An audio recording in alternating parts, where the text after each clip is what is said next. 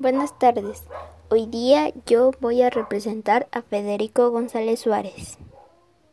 Una frase muy conocida de mí es haz siempre una cosa a la vez.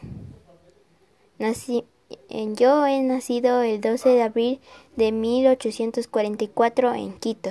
Mis padres fueron Manuel María González y María Mercedes Suárez.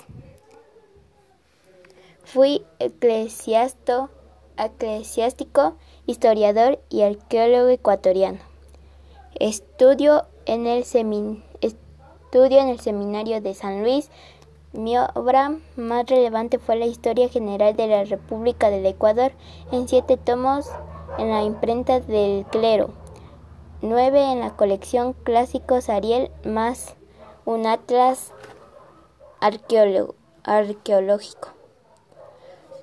Mi mayor legado es la defensa de, su, de mi criterio histórico y su capacidad de ejercer la crítica, incluso de la Iglesia y del clero de los que fue parte.